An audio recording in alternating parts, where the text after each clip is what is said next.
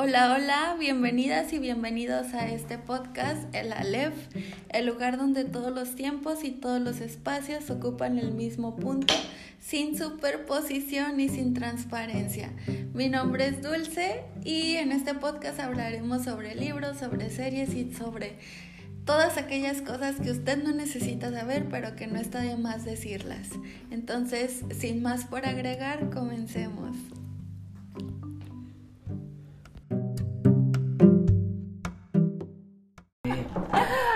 Estamos en el primer episodio y me parece importante contextualizar un poco porque la idea inicial de este podcast surgió eh, para compartir libros, pero pues en este primer episodio nos vamos a desviar un poco del tema y también eh, podemos compartir series, podemos compartir otras cosas que nos parezcan importantes. Y el día de hoy tenemos un invitado que eh, se define como un ciudadano promedio. No más, no menos, sí.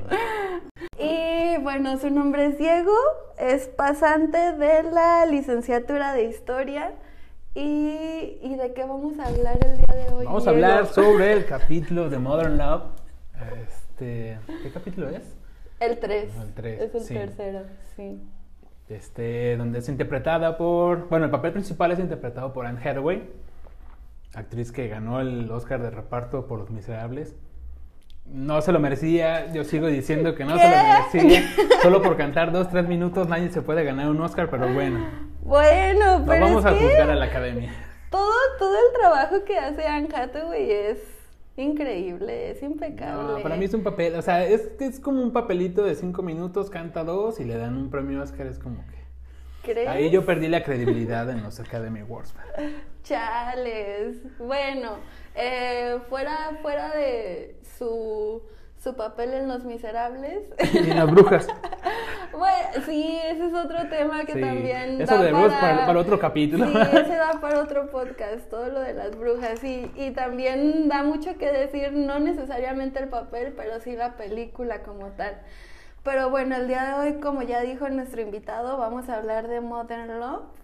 El, el amor moderno. Sí, sí. Que, que, es esta serie ambientada en Nueva York, que todos queremos conocer, Sí. conocer Nueva York en algún punto de nuestras vidas. Pero pues no tenemos visa.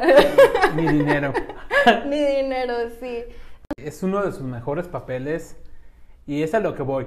No, no estoy conforme con que haya ganado un Oscar por Los Miserables por unos tres minutos, pero aquí sí es como muy impresionante todo lo que...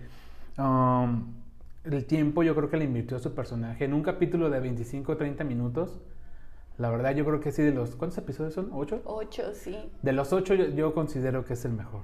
Sí, a mí lo que me atrapó de este episodio, bueno, creo que muchas personas se van a identificar con esto, con esa parte de que en la cuarentena nos empezó a dar como un bajón. Ansiedad, depresión. Sí, todos estos, eh, no sé, conceptos que últimamente los tenemos tan presentes y que no está, no está para tomarlos a la ligera, obviamente no.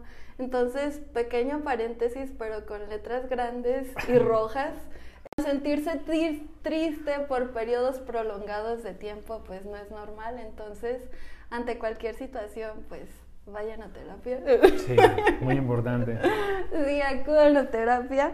Y, y, bueno, regresando al capítulo, eh, muchas personas se podrán identificar con, con esto eh, cuando, cuando se está arreglando para salir con el, con el vato, cuando Lexi está frente al espejo y de un de bajón, repente, ¿no? de un de repente se siente mal y le da bajón y se queda tirada en el piso en posición fetal.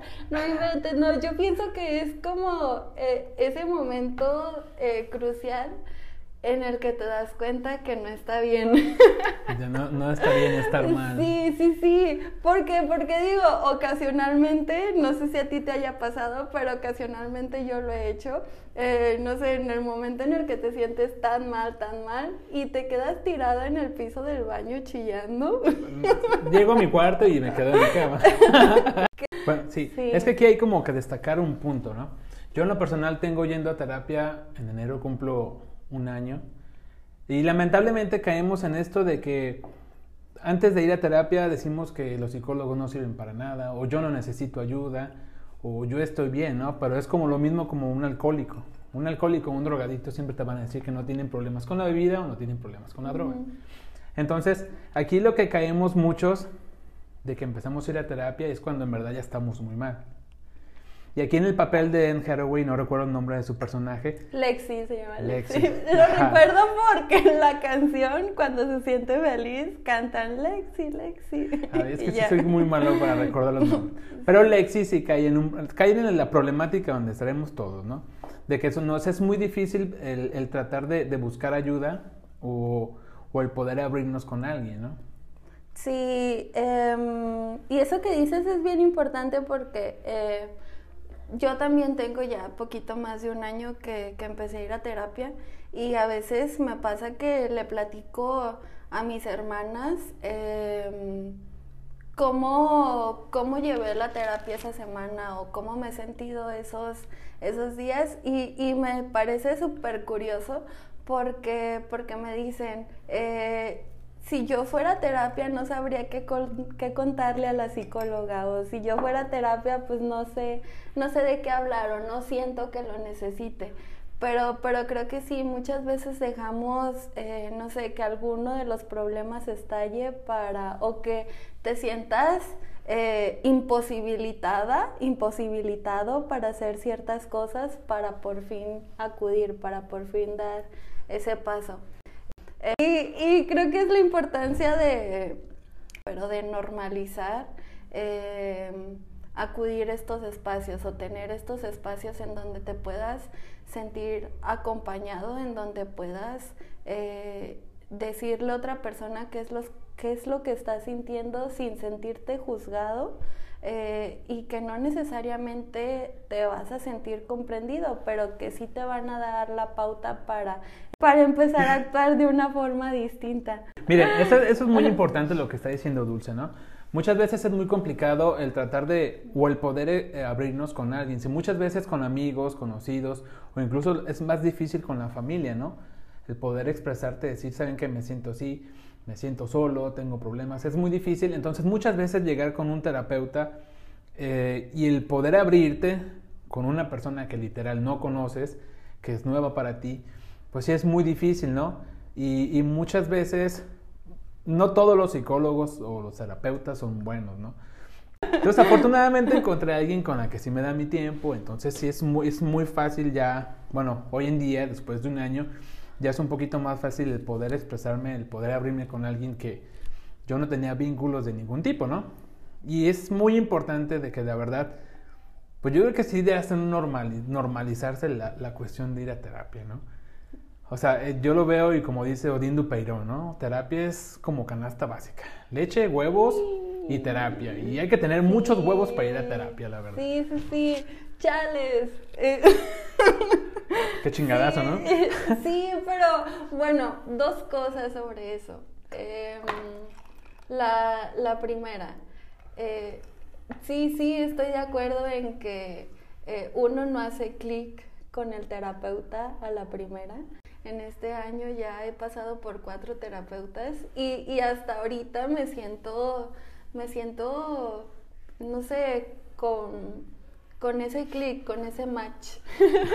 y hasta ahorita digo, ay, qué chido, qué chido trabajo estamos haciendo. Pero también, ¿sabes qué? Pienso que esto se debe a que... Eh, intentamos ver los resultados de terapia a corto plazo. Ah, claro, intentamos, sí. Intentamos ver cómo, no sé, ya eh, entro mal y salgo súper alegre, salgo, salgo brincando, salgo bailando, salgo riéndome, salgo haciendo cualquier otra cosa que cuando entré no estaba haciendo. Entonces creo que, creo que también no, no estamos valorizando por completo el tiempo que, que, necesita esa terapia y que nos da el paso, el paso de las sesiones. Y la otra cosa, eh, ¿cuál era? ¿Cuál Ah, sí, la de la canasta básica. se me hace bien chido que se piense así, se me hace bien chido que digan, sí, leche, huevos y terapia, pero también creo que a estas alturas en un país en vías de desarrollo, eh, no sé, en este, en este lugar en donde las personas tienen un salario mínimo, pues muchas de ellas no se pueden dar ese lujo. Y, y de verdad que es un tema súper complicado porque ¿qué más, qué más quisieran muchas personas que decir, ah, sí, eh, gano mil pesos y 500 se van con la terapeuta? Pues no se pueden dar ese lujo. Y, y, y es bien grave porque para muchas personas ni siquiera es como ir a una sesión de terapia y ya, sino que hay otros que se tienen que medicar o hay otros que sus tratamientos son más costosos o que tienen que apoyarse con, con otro tipo de con otro tipo de elementos que les van a ayudar. Y, y sí se me hace como utópico a este punto en el que estamos pensar que, que la terapia puede ser canasta básica. Sí, mira, la verdad, sí hay, sí hay como, yo considero que sí, esto de la cuestión de la terapia, sí hay varias opciones, ¿no? Muchas veces a mí me tocó que una amiga me decía, mira, ¿sabes qué? Hay este, ayuda psicológica en línea, de hecho creo que era una línea por parte del CUCH. Ah, qué chido. Sí, entonces... ¿CUCH o No, del CUCH, del CUCH de Humanidades, y también había otra por parte del CUCH, Ciencias de la Salud. Y de hecho me dijo cantó que era una niña de 24 horas. perdón que te interrumpa, pero si están escuchando esto desde otro lugar. Somos de Guadalajara, sí. CUSH es la universidad, centro... Centro un centro universitario de ciencias de la salud y está el otro que es el centro universitario... De ciencias sociales y humanidades. Exacto. Cierro paréntesis. Entonces, muchas veces puedes encontrar yo sé que es muy difícil hoy en día y más aparte en, estos tiempos donde pues yo creo que muchas personas sí se quedaron sin empleo o a muchos les bajaron el sueldo. Sí es muy complicado pagar una terapia de una hora donde lo normal que te están cobrando son 500, 600 pesos. O sea, yo creo que si dices, bueno, voy a terapia o como una semana completa, ¿no? Entonces, hay ayuda psicológica en línea, hay ayuda por parte del, hasta donde tengo entendido, el Instituto Mexicano del Seguro Social, también te puede ayudar este, con terapias donde, vaya, pues son pasantes, pero son gente que yo digo que sí tiene la intención de ayudar, ¿no? O sea, opciones hay muchas. Sí, sí, sí, tampoco, tampoco se trata como de, de cerrarnos y decir, oh, pues es que no lo puedo pagar, ya mejor no voy. Y les voy a poner el ejemplo de un conocido que tengo, sin quemar a nadie, ¿no? Pero yo digo, cada quien pone sus prioridades, ¿no? Y a lo que voy es que esa persona me decía es que tengo muchos problemas, me siento así, tengo problemas en mi casa, tengo problemas con mi pareja, este, creo que necesito ayuda. Entonces yo le dije, ¿sabes qué? Pues tú puedo pasar el número de mi terapeuta, cobra tanto a la semana y dice, no, es que está muy caro. Entonces yo esa persona la conozco bastante bien y sé que es una persona que se ponía pedo el miércoles, se ponía pedo el viernes y se ponía pedo el sábado y se la curaba el domingo. No creo que esa persona no tenga 500 pesos para ir a terapia, pero entonces sí tiene, no sé, hasta mil, mil doscientos para ponerse hasta la más de tres días a la semana. Entonces, vaya, cada quien prioriza sus necesidades como quiere. Sí, sí, eso es muy cierto. Muchas veces eh, le damos prioridad, prioridad a otras cosas y tiene, tiene razón todo eso que dices. Hay, hay alternativas y qué, qué chido que se puedan explorar todas esas alternativas. Y, y sí me queda bien claro porque hace, hace unas semanas me decía, me decía mi terapeuta, bueno, eh, nosotras, hablando de ellas, tenemos, tenemos la obligación que por ser personas que egresamos de una institución pública, pues tenemos una, una, obligación con la sociedad, ¿no? Entonces, creo que muchos terapeutas pasan por esa, por esa situación de decir, oye, si no puedes pagarme la terapia esta semana, no hay, no hay problema, tú, tú vente y ya, y ya vemos después, no, no te preocupes que, que el dinero no sea como, como un, impedimento. ¿sí? sí, sí, Y, y eso se me hace bien chido porque, pues, a final de cuentas, estamos empatizando con las personas que de verdad tienen la necesidad y que hay un chorro de personas que se le están viendo bien difícil y, y también como la idea de poner como prioridad tu salud mental y, y tener bien presente que una vez arreglando situaciones como esta, se pueden arreglar otras situaciones de tu entorno. Tú dices, ah, estoy teniendo problemas con mi familia, estoy teniendo problemas con mi pareja, estoy teniendo problemas en todos lados, pero no priorizas tu salud mental. Entonces, pues mejor prioriza tu salud mental y vas a ver cómo se van a ir arreglando otras situaciones que hasta el momento ves como un conflicto, ves como problemáticas y que pues en realidad se pueden solucionar o se pueden mejorar pues yendo a terapia. Y, y qué chido. bueno, te quiero hacer una pregunta. Me gustaría que nos dijeras, que me dijeras como algún miedo muy grande que tú tienes tu, miedo más grande, algo que, digas, no manches, si, si pasa eso, ¿qué, miedo? Me, genera un sentimiento de miedo muy grande. ¿Qué sería? Pues vaya, yo creo que, los miedos van, van creciendo junto con nosotros, ¿no? Yo creo que tal vez hace dos, tres años yo el mayor miedo que podía tener es de, de estar solo, ¿no?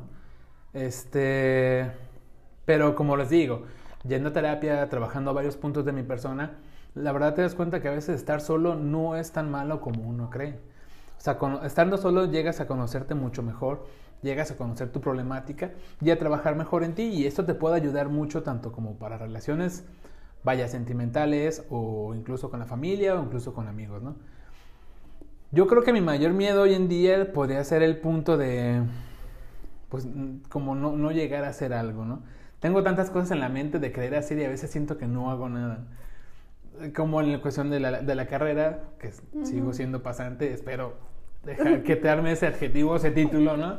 Bueno, pero, perdón que te interrumpa, pero ¿en, en este punto lo crees necesario? Tal vez para mi persona sí. Ya. Ajá. Sí, sí, sí. También otro punto que tengo, o sea, siendo alguien que intenta como aprender o estar o entrar al mundo de la escena musical tapatía, vaya, pues sí es como que el miedo de de decir que no estoy dando lo suficiente, ¿no? O que no puedo aprender lo suficiente como para poder entrar aunque sea en alguna banda, ¿no? O sea, de esas bandas de covers de, de, barecitos, ¿no? Ay, pero están súper cool. ¿Qué vas a hacer cuando seas grande, no? Y cosas así. Sí, sí, sí. Que cantan. Ay, ¿cómo se llama esta canción de Blink 182? Que cantan I Miss You. Ajá, dale, hay cosas así, ¿no? O Creep. Ajá, o Creep, de la canción yo creo que es más coberiada de la historia. Esa sí me la sé. Pero bueno, ese, creo que ese sería mi mayor miedo hoy en día, ¿no? A mis 31 años creo que se podría ser el mayor miedo en mi persona. Ahora, Dulce, ¿cuál es tu mayor miedo hoy en día? Sí, chales. Em, tengo, tengo dos miedos y que no me había dado cuenta que eran miedos y que no los había relacionado con mi profesión, pero, pero son miedos que tengo muy, muy interiorizados. Creo que el, primer, el primer miedo es como el de perder la memoria. Ay, de verdad que no, no, no me puedo hacer, eh, no puedo generar un panorama en mi mente en donde no tenga memoria. Y, y no sé si has visto esta película de, ay, ¿cómo se llama? Memento. Ah, claro, sí. Sí, sí, Christopher Nolan, sí. Sí, eh, creo, que, creo que todo se ha generado a partir de esta película. Una persona que pierde la memoria y, y se tiene que eh, figurar en su, en su cuerpo aquellas cosas que tiene que recordar.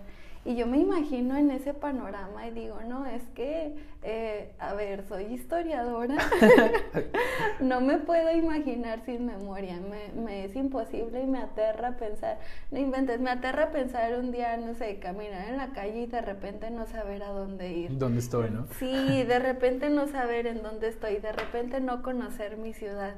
Digo, no manches, qué, qué miedo, qué miedo tan grande me genera eso.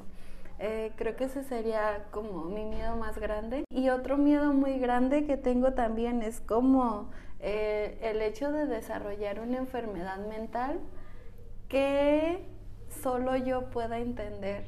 Como, como estas enfermedades mentales y, y, por eso por eso sacamos al tema este este capítulo de la serie porque creo que creo que el hecho de desarrollar enfermedades mentales está está muy, muy poco dicho y muy poco visto y, y habría, que, habría que hablarlo más porque, no sé, me genera un miedo muy grande pensar que puedes tener voces en tu cabeza o pueden generarse imágenes en tu mente que en la realidad literal, en la realidad como tal no existen. Entonces, no sé, el hecho de pensar, oye, estoy viendo algo que nadie más ve, eso me parece no, no necesariamente mágico, porque decir, güey, lo mágico es como ya decir ah, el Aleph, ¿no? Sí, ¿no? no, irte como a esta parte de, de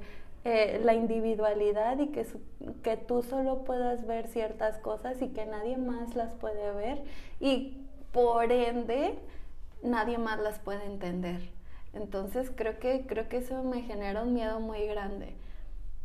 Yo considero que sí es muy importante de que trabajemos, o sea, lo que es, es preocuparnos un poquito por nuestra salud mental, ¿no?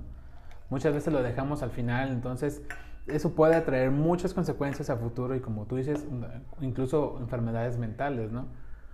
Entonces sí, yo considero que sí es realmente importante. Este, vías hay, ¿no? Si tienes el, presupuesto necesario o, o, o, la, o, la, calidad económica para poder pagar algo, pues vaya, ¿no? Yo creo que no, no te cuesta, entre comillas, nada, el buscar ayuda o como, como habíamos comentado hace rato, ¿no? Líneas telefónicas, o hasta por parte del gobierno, o sea, podemos encontrar ayuda. Sí, también como esta idea de, de verlo a largo plazo, de, de, entender que lo que estás haciendo eh, no va a tener una, una solución tangible en el momento, sino que lo veas como, como una inversión, como algo que con el tiempo vas a decir, ah, mira, en en, en, un año voltees para atrás y puedes decir, ay, mira, hace un año no ¿Cómo cambiado, no? Sí, sí, sí. O hace un año no habría notado esas conductas. Eh, hace un año habría permitido esos, esas acciones. Hace un año eh, habría pasado por alto eh, aquello, aquello, tan, aquello que hoy veo tan grave. Entonces creo que, creo que eso nos ayuda el hecho de estar en terapia, el hecho de tener estos espacios y el hecho de sentirnos escuchados, de sentirnos y sabernos escuchados. Yo les aconsejo que sí, sí acudan con algún terapeuta. Si, si ustedes llegan a a terapia y no se sienten cómodos con su psicólogo, con su terapeuta, ahora sí que tengan la confianza de no volver. O sea, muchas veces, como les dije, yo, yo tuve que pasar por dos, entonces la tercera fue la vencida. La tercera fue con la que yo en verdad me sentí cómodo. Y muchas veces, y es como les digo, ah, si vas a ir a terapia, tengan claro esto, ¿no? No van a escuchar lo que ustedes quieran o lo que quieren escuchar, porque les van a mover todas las ideas y les van a hacer ver su problemática. Y caray, ¿a quién le gusta que le digan, sabes qué, estás mal en esto, en esto, en esto? Sí, Sí, algo que me movió mucho de, mi terapeuta, eh, no voy a decir cuál, no voy a decir quién, pero a mí me, me, hizo, me hizo pensar mucho sobre todas mis relaciones, todos mis vínculos que había tenido una vez que mi terapeuta me dijo, oye Dulce, es que veo que eres muy selectiva, ¿no? y yo dije, ¿qué?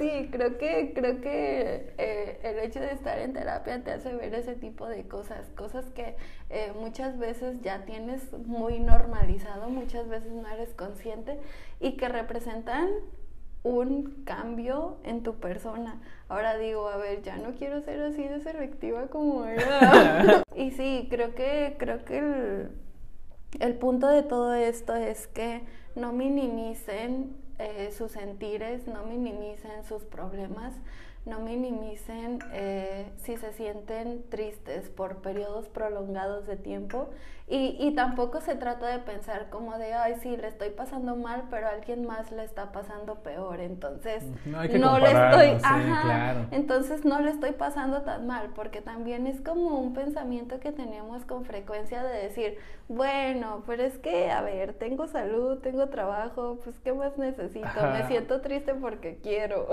Deja voy Y- por unas chelas, ¿no? Sí, Sí. ay, ese es otro tema.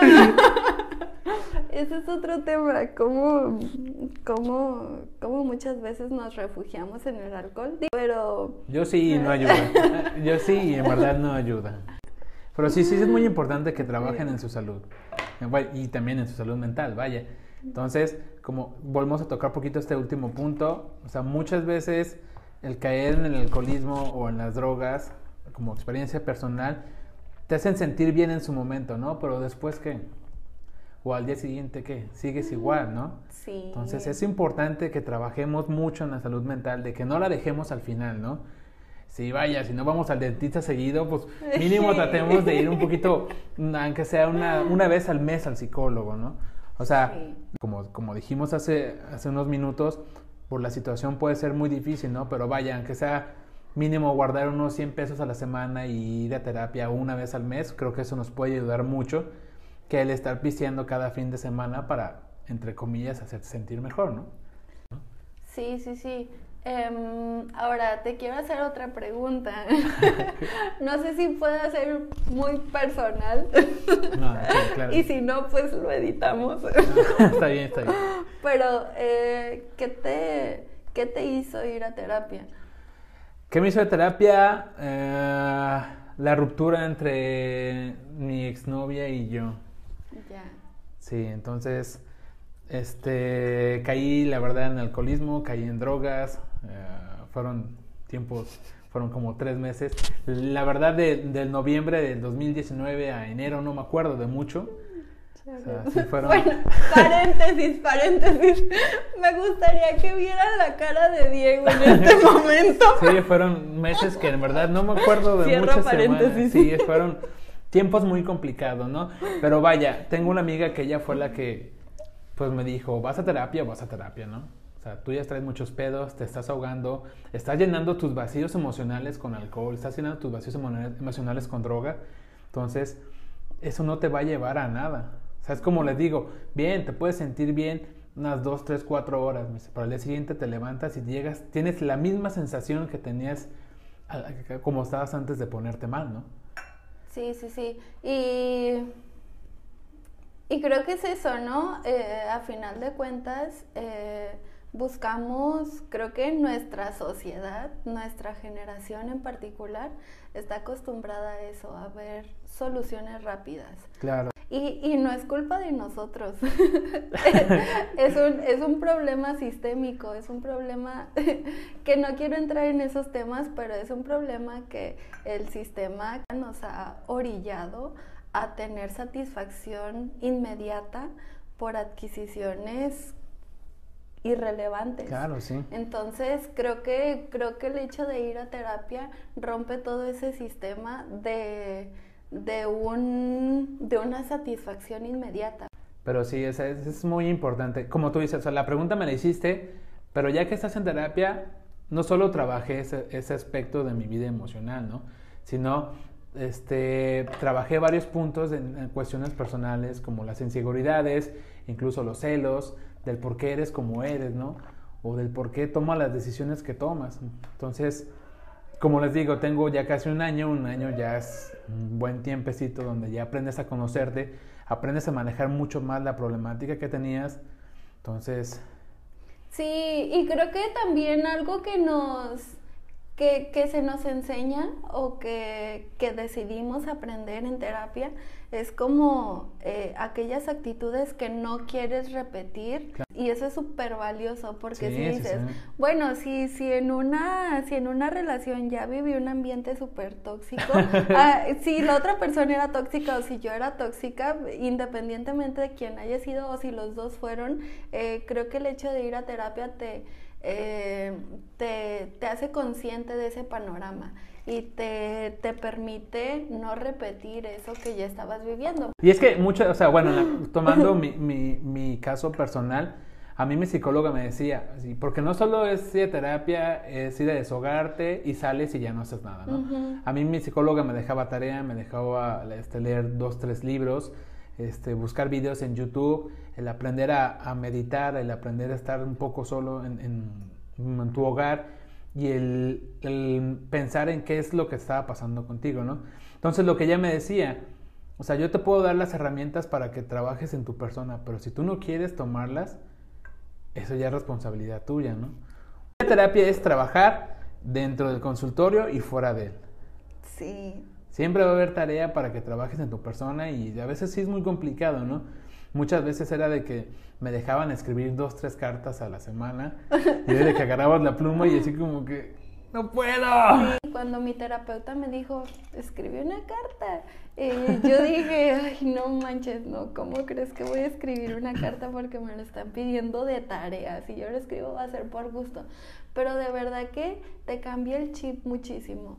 Eh, y, en el momento que empiezas a escribir te sientes imposibilitado o te pones a chillar y al final queda la hoja del papel llena de lágrimas sí, que toda arrugadita, ¿no? Sí, sí, sí. No, y creo que el hecho de, eh, más allá de escribirlo, el hecho de verbalizarlo, una vez que ya estás en terapia, te, te, hace el trabajo todavía doble. Si ya era difícil escribirlo, el hecho de leerlo, pues dices, uy, no, ya tengo el nudo en la garganta nada más de pensarlo. Ya, ya empieza la carta diciendo, querido no sé quién. y dices, no manches, no, ¿en, ¿en, qué momento llegué a escribir esto? ¿O en qué momento, em, no sé, llegué a sentir estas emociones tan grandes, pero que a final de cuentas son necesarias? Claro, sí. Sí. Em, pregunta, ¿qué hiciste con esas cartas? Ah, tengo varias. Es que, eh, mira, como tocamos... El, eh, ¿No las destruiste? Es que eh, sí, sí, no. Es que mira, por la cuestión que yo fui, que fue para superar una ruptura amorosa, este, yo tenía que escribir tres cartas cada semana, ¿no? De, ¿Tanta? Sí. O sea, una era de ¿Qué, qué, fue lo, qué, qué, fue lo que pasó para que la, la, relación este, terminara, no? La segunda era de qué aprendí de esa relación. Y la tercera de qué voy a hacer para que mis relaciones futuras sean mejores. Las primeras dos las tenía que romper y la, la tercera tengo que guardar. Todavía tengo la las terceras guardadas en mi cuarto. Sí, pero son mías, no las va a ver. ¡Qué cool! ¡Qué belleza! Y, esa, y sí, es muy complicado el escribir y como tú dices, es todavía más complicado leer porque pues es como si te estuvieras escuchando a ti mismo, ¿no? Sí. O te estuvieras regañando a ti mismo. Sí, a mí, a mí me pareció súper chistoso una vez que tuve, tuve una actividad parecida a esa y, y yo llego súper feliz ese día a terapia, ¿no? Con mis cartitas escritas. ya había chillado lo suficiente. Entonces llego y le digo, ahí están. o sea, no. Haga lo que quiera con ellas. ya, léalas. le digo a mi terapeuta como de ya, listo, ahí están, ya las puede leer, no pasa nada. Y, y me dice, no, pues es que tú léelas. Y yo, no, ¿qué? No. es que no las puedo leer porque no puedo articular. no puedo articular estas palabras, oye. Y, y sí, sí, sí, sí. Creo que, creo que es una diferencia muy, muy grande. Pero, no sé, en, en mi caso me tocó deshacerme de las cartas y, no, yo todavía las tengo varias. y, y, oye, ¿las has leído? No, ya últimamente. En estos últimos tiempos. Ya en estos tiempos, eh, este, con, con ya iba a decir el nombre de mi psicóloga, ¿no? Eh, no pasa nada. Este, ya estamos trabajando otros, otras cuestiones personales, lo de la ruptura ya quedó atrás, entonces eh, los ejercicios de, las, de escribir cartas fueron para, para ese proceso, vaya. Ahorita estamos trabajando otras cuestiones personales que son diferentes a ello pero no, la respuesta es no, no las he vuelto a leer. Ahí las tengo guardadas, o sea, en una libretita, pero tal vez no sea dentro de un año que diga, ah, ¿no? En tu cajita de cosas importantes. Algún día tengo el valor de leer las otras. Sí, y, y sabes, creo que sería súper, súper valioso eh, leerlas otra vez porque, no sé, creo que después de una relación o después de una ruptura tan tormentosa, eh, uno cambia mucho. Claro, sí. Y, y, creo que regresarse y leer eso que uno espera en una relación futura ya no corresponde a lo que uno esperaba en una relación futura en ese tiempo en concreto. Entonces, me, me, me parecería interesante que las le, que las leyeras otra vez, que regresaras a eso y no para hacerte sentir mal, sino para llorar otra vez, sino para ver qué esperabas en ese tiempo de una futura relación. Bueno, ¿tienes algo más que agregar? Mm, no, por mi parte sería todo, nada más sí me gustaría recomendarles esa serie, la verdad. Ese capítulo, yo creo que no por nada, por los que estamos o pasamos un proceso psicológico, nos llama mucho la atención como decía Dulce, son ocho capítulos, pero de esos ocho, ese es el que más me marcó, al menos a mí en lo personal, ¿no? El hecho de estar mal y el no poder, o que se nos sea tan fácil buscar ayuda, sí es un poquito complicado. Pero hay que buscarla. Muchas veces muchas personas pueden hacer mucho por nosotros, tanto como familia o como amigos, ¿no? O sea, como dicen que los amigos son esa familia que uno puede elegir. Yo tuve la fortuna de tener una mejor amiga donde ella me dijo, ¿sabes qué, güey? O, o te consigues una terapeuta, te la consigo yo, ¿no? Eso es un tema bien importante, eh, como las personas con las que te rodeas cuando pasas por un mal momento. Y, y, creo que hace un cambio muy, muy grande y es algo bien, bien importante porque a final de cuentas son aquellas personas que te sostienen cuando te le estás pasando mal, aquellas personas a las que les cuentas todo lo que estás sintiendo, todo lo que estás viviendo y que a final de cuentas de una forma u otra Em, te llena, te llena mucho el sentirte escuchado.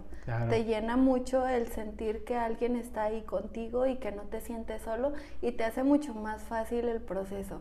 Y creo que muchas personas que se sienten solas, pues les es más difícil o les resulta como parte de un trabajo mucho más grande eh, cuando se sienten solas, cuando se encuentran solas. Como dijiste, la red de apoyo, ¿no?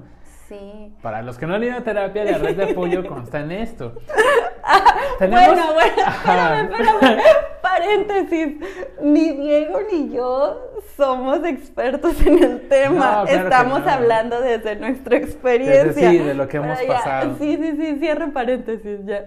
O sea, como tú dices, ¿no? Llegamos a hacer una, como una tipo simbiosis con nuestra pareja. Entonces, cuando la pareja nos deja, en mi, en mi, en mi vaya, en mi ejemplo personal, pues era de como que querías marcarle y ¿por qué me dejaste? ¿No? Ajá. Entonces, Maldita. sí, la neta, sí. Pero bueno, lo que consta la red de apoyo es de elegir, o sea, agarras cualquiera de tu mano, izquierda, derecha, y de esos cinco dedos tienes que darle un nombre a cada dedo, ¿no?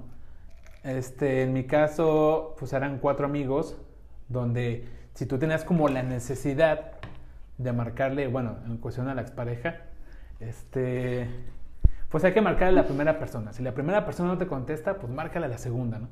Si en dado caso de que la segunda no te conteste, pues a la tercera. Y si no, la tercera, a la cuarta. Y en la quinta, la quinta era mi, mi terapeuta. Bueno, no era, sigue siendo mi terapeuta, ¿no? Pero es como la última opción. Pero la, la, cuestión es de que no vuelvas a caer en la necesidad de querer marcarle a esa persona de, te extraño, ¿no? ¿Por qué? Porque muchas veces reaccionan mal y te cuelgan o te insultan y no vas a llegar a nada más que a sentirte peor. Sí, sí, sí. A mí me pasó que, bueno, ya íbamos a cerrar con esto, pero... No, no, me gustaría hacerte la pregunta que tú me hiciste, ¿no? O sea, ¿tú por qué fuiste a terapia? No, no, no, no, quiero decir una anécdota antes de responder eso. Eh, a mí me pasó que una vez estaba en terapia y, y yo estaba acá chillando a ríos y, y me decía mi terapeuta, pero es que, y, y esa fue la primera persona con la que fui, con la primer con el primer terapeuta. Eh, pero es que, ¿por qué lloras si tú eres consciente que ya no hay nada ahí?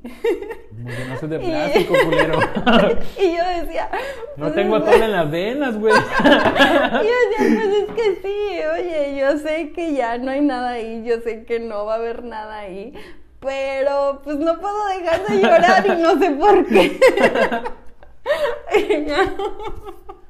Pero sí, creo que, creo que ese es el, ese es el punto, que, que muchas veces creemos que es muy fácil eh, desapegarnos o desaprendernos de ciertas conductas, de ciertas acciones, de ciertas personas y pues no es tan fácil, sino que se necesita todo un proceso. Y yo creo que el hecho de descubrir y de entender todo ese proceso, el proceso de la infancia, el proceso de maternar, el proceso del cuidado, eh, creo que es algo que no habría entendido o que no me habría dado cuenta, que no lo habría concientizado de no ser por estos espacios que se generan una vez que estás en terapia. Que ese conflicto de pareja es nada más la gota que derramó el vaso. O, como dicen, ¿no? La, punta del iceberg, ¿no? Todo lo que está abajo detrás de ello. Sí, sí, sí, sí. Eh, que, que de verdad todo, todo eso es nada más resultado de un montón de problemas que traes acarreando contigo y que los desarrollas en esta relación y que a final de cuentas pues es súper común, pero hay personas que aprenden a vivir con eso. La verdad yo, yo, yo admiro un chorro a las personas que aprenden a vivir con eso, pero pues, pues la neta ya, ya no estamos para, para sufrir por esas cosas, ¿no? Entonces sí, sí, lo que me llevó a terapia fue lo mismo que a ti y ¿Tienes algo más que agregar? Por mi parte ya. Vayan a terapia, trabajen en ustedes, se van a hacer un favor. No, no a un corto, sino a un mediano y a un largo plazo, la verdad. Ir a terapia, la primera la sesión no crean que se van a, a solucionar la vida ni todos sus problemas, ¿no? Al contrario, o sea, van a empezar a conocerse y es, y es importante que le den continuidad, ¿no? De que no caigan en esto de que hacen todos, o bueno, en su mayoría, ¿no? Medida alta solo Ay, sí, sí. No lo hagan, eso es del diablo, eso está mal. No, no, no. Traten de terminar. Yo creo que nunca terminamos nuestro proceso terapéutico, pero sí dejamos de ir un tiempo porque empezamos a conocernos más y ya no es tan necesario de que podamos, no sé, de que vayamos unas dos, tres veces al mes, sino una vez al mes, una vez cada dos meses, ¿no? Pero el punto es de que sí trabajemos en nosotros para poder estar mejor con nosotros mismos y con los demás. Sí. Porque si no estamos bien con nosotros, o sea, no vamos a estar bien con nadie. Y eso es un hecho. Sí, tampoco se trata de victimizarse y de decir que el mundo está haciendo eh, un montón de cosas para que uno la pase mal. pues no, no, no, no necesariamente se trata de eso. Eh, creo que la terapia nos ayuda a responsabilizarnos por nosotros y por las relaciones que generamos y, y sí, en, en otras palabras, pues vayan a terapia, acudan a un especialista. Nosotros no somos especialistas en el tema, les hablamos desde nuestra experiencia. Somos expertos en asuntos sin importancia. Entonces... Espero que les haya gustado, les haya servido de algo. En, en algún otro momento les hablaremos sobre eh, el Aleph y su origen, pero este no es el caso. Y, y, bueno, agradezco que nuestro invitado esté aquí. No, muchas gracias por la invitación. y que les haya servido, que hayan aprendido algo. Y si no han aprendido nada, pues por lo menos que hayan pasado un buen rato. Que, que escuchen este podcast cuando van en el coche, cuando hacen tarea, antes de dormir, cuando hacen cualquier otra cosa mientras limpian la estufa. Sin más por agregar, nos vemos. Bye. Adiós.